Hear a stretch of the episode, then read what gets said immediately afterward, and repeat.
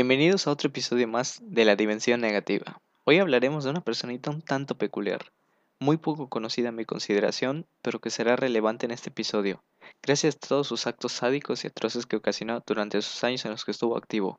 Sin más dilación, comencemos.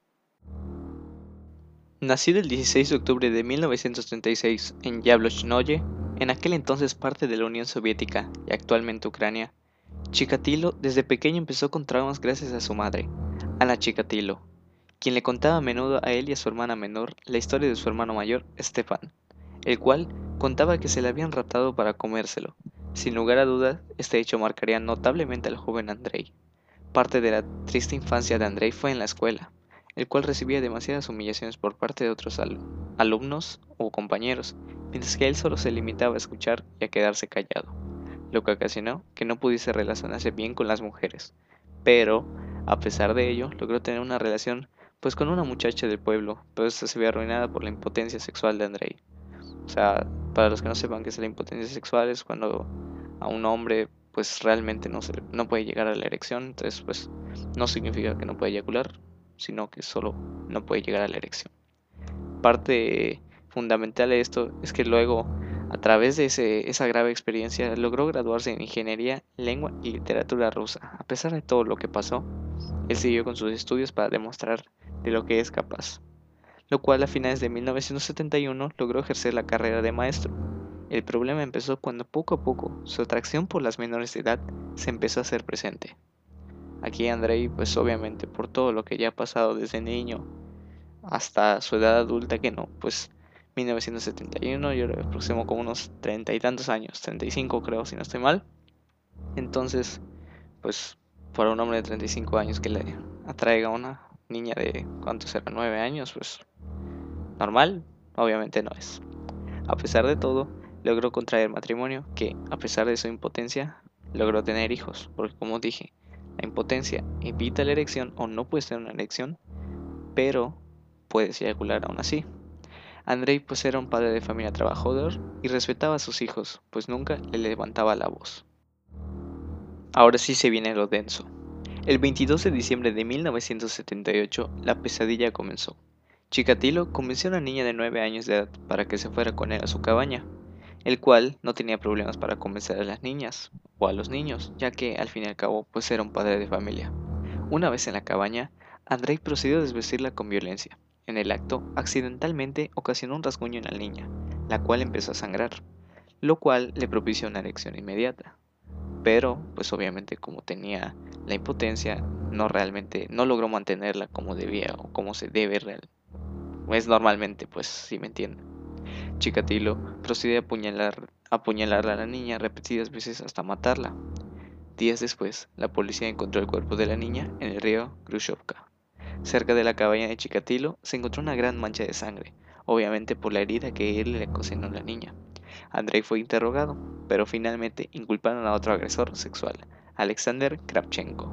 O sea, aquí empezamos a ver, porque más adelante les voy a contar, cómo Andrei, Andrei Chikatilo, tiene una maldita rosa en su, en su trasero. ¿Por qué? Porque van a haber muchos sucesos que tú ahorita que lo pensamos dices, ¿cómo no se van a dar cuenta de ello? Pero pues también depende de las circunstancias, de cómo era la época o tal vez no teníamos la misma tecnología de antes, pues obviamente es como que más difícil de encontrar o de ser seguros de quién es el asesino, pero pues también no creo que el otro idiota que lo inculpa no diga, no mames, no fui yo, ya sabes, o sea, pero pues bueno. Al ser despedido años antes de la escuela donde trabajaba por acoso sexual a sus alumnos, porque obviamente como lo conté antes, él empezó a tener una atracción por sus alumnos. Chikatilo consiguió trabajo en una fábrica que tenía que viajar constantemente, lo cual le beneficiaba para sus próximos asesinatos. Tres años pasaron para que volviese a matar. Gracias a que necesitaba viajar por su trabajo, el 3 de septiembre de 1981, Andrei contrató a Larisa Chegachenko, prostituta de 17 años de edad. Chikatilo la convenció de ir al bosque para tener relaciones sexuales. En su intento fallido, debido a su impotencia sexual, ella se rió de él, ocasionando el enojo de este.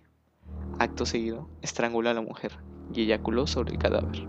Mordisqueó su garganta salvajemente, le cortó los senos y en su frenesí se comió sus pezones. Luego comenzó a bailar una danza de guerra alrededor del cuerpo. Dejó el cuerpo sin vida con un palo enterrado. Desde ese momento, Andrei sabía que volvería a matar. Pues obviamente ahorita yo digo que este fue uno de los detonantes por los cuales empezó su racha de asesinatos.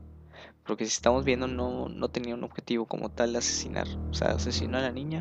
Tuvieron que pasar tres años para que volviese a asesinar a una persona. Y es como que, pues no sé, bro, ¿estás bien? O sea, yo digo que también la, la familia, no sé, no veía algo raro de, de ese güey. O es normal. No sé, es Ucrania. O sea, sin ofender a Ucrania, pero pues es parte de, de Rusia, cerca de Rusia, creo. Pues están locos. Su tercera víctima de nombre Liuba Piriuk fue raptada de un pueblo y acuchillada 40 veces en el bosque.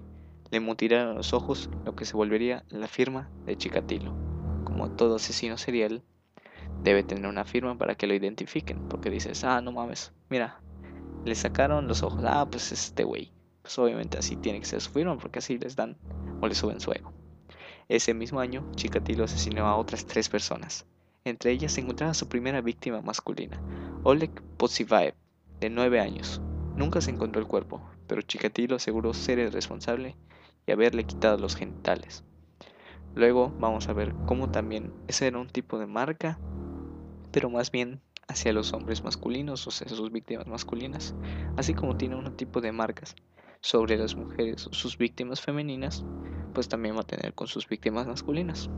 El 11 de diciembre de 1982, Chikatilo se encontró con una niña de 10 años, llamada Olga Stalmachenok, en un autobús a la casa de sus padres y la persuadió para dejar el autobús con él. La niña fue, vista por última vez con un compañero de viaje. Chikatilo llevó a la niña a un maizal afuera de la ciudad. La apuñaló 50 veces alrededor de la cabeza y el cuerpo. Posteriormente le arrancó el pecho y el útero. Pues, ¿qué decir? O sea, realmente si ven que estoy tipo pausando dando como que mi opinión de cerca de todo esto es para que sientan pues lo que estoy pensando lo que quiero saber ya saben o sea realmente obviamente desapruebo todo ese tipo de actitudes pero nunca hay como que una tipo razón o un por qué apuñala tantas veces a su víctima de este güey o sea puede ser que por ira por algo porque simplemente solo quiere apuñalar, pero pues, obviamente es notorio cuando la víctima ya está muerta. Después de, no creo que ni aguante cinco puñaladas y está muerta. Obviamente depende del área, pero si es alrededor de la cabeza, pues obviamente ahí es mortal. En 1984, su número de víctimas ascendió a 15 personas. Escogía entre la multitud en estaciones ferroviarias y paradas de autobús para convencerlas con algún pretexto y llevar a sus víctimas al bosque. A las adolescentes o niñas les, seccionaba los pechos, los pezones con cuchillos o incluso con sus dientes. También les extirpaba el útero con tal precisión que los cirujanos de la zona se volvieron potenciales sospechosos. Como vieron, ahora su marca sobre las víctimas femeninas pues era extirparle los, los pezones o sus pechos en sí y el útero. Pero tuvo una, le agarró una práctica porque que yo sé, no, nunca estudió algo de cirujano, medicina, nada, sino que supongo que con el tiempo, con las víctimas que empezó pues, a quitarles ese tipo de sus, sus partes, pues realmente logró perfeccionar su técnica y obviamente pues no cualquiera sabe hacer eso. Sí, yo continúo. A los varones los atacaba apenas estaba solas con ellos en el bosque. Un golpe para aturdirlos con las manos atadas. Luego los mutilaba con mordiscos les cortaba los genitales o solamente extirpaba los testículos, que guardaba como trofeo. Además, practicaba actos de canibalismo, porque si no fuera poco de cortar los genitales, tanto a todas sus víctimas sean hombres o mujeres, pues los usaba de trofeo. ¿Para qué? ¿O dónde los guardaba? Porque no creo que vuelva a su casa así, pues nada más le diga, oye amor, mira, mira, tengo un trofeo, tengo unos genitales de un niño que acabo de asesinar. Pues obviamente, primero no sé cómo sea pues, su esposa se esté cuerda o mínimo que piense y diga, no mames, este güey que... O sea, este güey no está normal. Aparte, practicaba canibalismo, que eso ya es más denso, porque pues... No, yo creo que es más denso, pues, practicar y asesinar a niños menores o adolescentes que el canibalismo en sí, pero si lo juntas es está muy denso, la verdad. O sea, la verdad que bueno que este güey, no, no, no, no voy a decir, porque si no voy a adelantar y voy a hacer spoilers, así que solo practicaba canibalismo y era muy denso. El Instituto Serbsky diseñó el perfil de un hombre casado con un trabajo regular y por el semen que había en los cuerpos de las víctimas se determinó que su sangre era AB.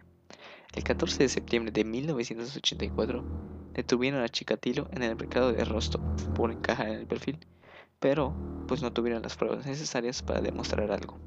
Tras unos análisis de sangre, para ayudarlo más, Chikatilo resultó ser sangre del tipo A, o sea, nada que ver con sus fluidos que eran AB y su sangre era A, o sea, eso sí, de plano no lo sabía y pues si ya les dije que tiene una flor este güey, pues aún más, porque primero que inculpan a otro güey en tu primer asesinato, donde es más factible que te, pues, te descubran, ahora tu sangre no tiene nada que ver con los fluidos que encontraron en los asesinatos, pero bueno. Luego, Chikatilo fue acusado de robar un rollo de linóleo, un material para construir recubrimientos de piso a partir de aceite de lino.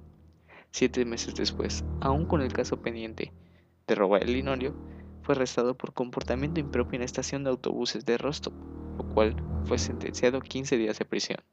La policía, al pensar que era el asesino, comparó su sangre con el semen encontrado y sorpresivamente, pues no coincidían. Lo delante, pero pues es obvio notarlo si lo escucharon y prestaron atención. Luego fue sentenciado a cárcel por un año por el robo del linóleo. Pero el juez, pues fue buen pedo, le dijo, wey, te voy a liberar antes. Y lo liberó antes, así como es para que asesine más este güey. Pero pues no lo sabían. O sea, como que tiene cara de este güey. Dicen, no, pues tiene, este güey tiene cara de asesino. Pero pues no, no hemos visto nada, así que le voy a liberar por si acaso. Ya. Entonces, este güey se está astro zurrando, está gastando toda su maldita suerte. Pues en tal vez 10 años, maybe. Tras el asesinato que efectuó el 17 de noviembre de 1990, después de haber sido liberado, la policía local investigó arduamente por la zona. Dos semanas después, Chikatilo volvió a actuar, llegando a ser hasta 600 detectives encargados de investigar la línea de bosques. O sea, 600 pibes, 600 pibes, solo para un güey que ya lo tenían como cuatro veces, ya lo tuvieron como cuatro veces y ninguna maldita vez lo han podido atrapar. El 6 de noviembre de 1990, el sargento Igor Rybakov vio surgir del bosque a un hombre con traje y corbata, el cual lavaba sus manos. En la fuente advirtió que llevaba un dedo vendado y una mejilla manchada de sangre. Rybakov le pidió la documentación, pero no tenía motivos suficientes para arrestarlo. O sea, ya lo, ya lo tienen como cinco veces. O sea, no creo que se den cuenta. No digan, ah, pues es el gemelo de este güey. Pues ya lo tienen cinco malditas veces. Y aún así, no se lo llevan. No creo que sea algo normal ver cinco vatos, a un, a un vato cinco veces en el mismo maldito lugar, cerca del maldito lugar. Siempre en la misma sospecha de que es el asesino de los mismos malditos asesinatos o personas que han asesinado. Pero bueno, Tal vez así funciona la ley y yo no lo sé, yo no lo entiendo. Bueno, fue arrestado el 20 de noviembre de, un año antes, bueno, un día antes de mi cumpleaños, sospechoso de haber asesinado a 36 víctimas, todas ellas mujeres y niños, y su esperma sí coincidía, siendo AB. Tras ser arrestado, llevó a la policía al lugar donde yacían tres cadáveres que aún no se habían descubierto. Ambos sucesos fueron filmados. El 27 de noviembre prometió aportar pruebas de sus crímenes con el fin de que lo dejen interrogar. Dos días después confesó con un psiquiatra que había asesinado a, dos, a 52 personas. O sea, pues como que no le bastaba y aparte de que quería como que lo dejen de hostigar interrogándolo, pues dijo, no, pues voy, voy a confesar que hice unos 16 asesinatos más para que así pues ya me dejen en paz. De todas maneras, pues más vale o es mejor que sobre a que falte gracias a su declaración donde afirmaba que asesinaba para mostrar su valía como hombre y persona a través de sus asesinatos para encontrar paz mental. Debido a todos los abusos y burlas que sufrió, se llevó a cabo el juicio en abril de 1992 hasta octubre del mismo año. Con la cabeza rasurada, presenció el juicio a través de un cubículo de metal para mantenerlo a salvo de la gente, pues obviamente por varias razones, pues lo querían matar. El primer día mostró una revista porno para pues, estar jodiendo a las personas. Pero posteriormente se sacó la ropa y empezó a menear su, su pene y pues estaba, estaba, estaba, está, está loco este güey, o sea, realmente pues, no está normalmente y por más que quieras demostrar tu valía o todo el sufrimiento que tuviste de niño y en tu adolescencia parte de, pues no, no creo que sea normal o que lo primero que se te venga a la mente es matar gente. O sea, hay hombres, o bueno, la mayoría de hombres pues se molestan y pa, un putazo a la pared. Pero pues hasta ahí, no creo que a alguien en su sano juicio se le venga a la mente decir, no, pues para desquitarme o para hacerme sentir mejor, pues voy a matar a alguien y así todos los días. Pero pues bueno, el 15 de octubre de 1992 fue sentenciado a pena de muerte y ejecutado con un tiro en la nuca en la prisión de Rostov del Don el 14 de febrero de 1994. Y pues bueno, así es como terminó la ola de asesinatos que este hombre causó por varios años, desde 1970 y tantos hasta mediados de los noventas. Entonces realmente me recuerda mucho a tipos como Ted Bundy y hasta cierto tipo punto de locura, tal vez a Elizabeth Bathory, si no la conoce, la es la condesa pues de la sangre, o sea, en el sentido de que esa morra pues agarraba y pensaba que la juventud pues era a través de matar a las gentes o a sus sí a sus eh, pues al ser una princesa pues era una pues tenía sus sus sirvientas. Entonces pues las mataba y realmente se bañaba en su sangre. Aunque también se dice una teoría de que puede ser falso porque un cuerpo humano no puede llenar una tina completa de sangre se necesitaría un montón de cuerpos humanos. Y pues eso ya sería para otro episodio. Pero lo quiero dejar en claro en el sentido de que pues se compara un nivel de locura, un nivel de asesinatos con varias personas. De hecho, creo que una terrible persona en el sentido de que hay personas aún más famosas que tal vez son horribles personas, obviamente, pero tal vez no se comparan a este güey. O sea, este güey era otro nivel. No solo porque hay gente que o hay otros asesinos que pues, no matan menores, si lo quieres ver así, o sea, matan pues, mujeres, hombres, pero termina siendo como que un tipo de víctima ya adulta. Pero este güey mataba hasta niños, o sea, ya es un nivel o un extremo más cabrón. Pero pues ese fue Andrei Chikatilo, un asesino, un caníbal y un sádico que le quitó pues desgraciadamente la vida de al menos a 52 personas, que es lo que es la cifra que se sabe. También hay una película que se llama Ciudadano X, Citizen X, si no estoy mal, creo que está en Amazon. Y la pueden ver, es como un tipo relato desde el punto de vista de un, de un oficial de policía sobre los actos de este güey. Pues si quieren saberlo o presenciarlo, más que solo escucharlo, pues lo pueden ver realmente. También recuerden que este capítulo pues lo relato en el sentido con demostrando mi respeto hacia las víctimas porque pues también no me voy a burlar ni me voy a pues buscarle un sentido más ajeno a lo que debe de ser, sino que tampoco digo que nunca se deba hablar, sino que también con todo su debido respeto respeto se puede hablar y pues con fines biográficos en el sentido de este güey, o sea, estoy hablando de la vida de este güey, sus asesinatos y todo lo que repercutió para días después o para años después.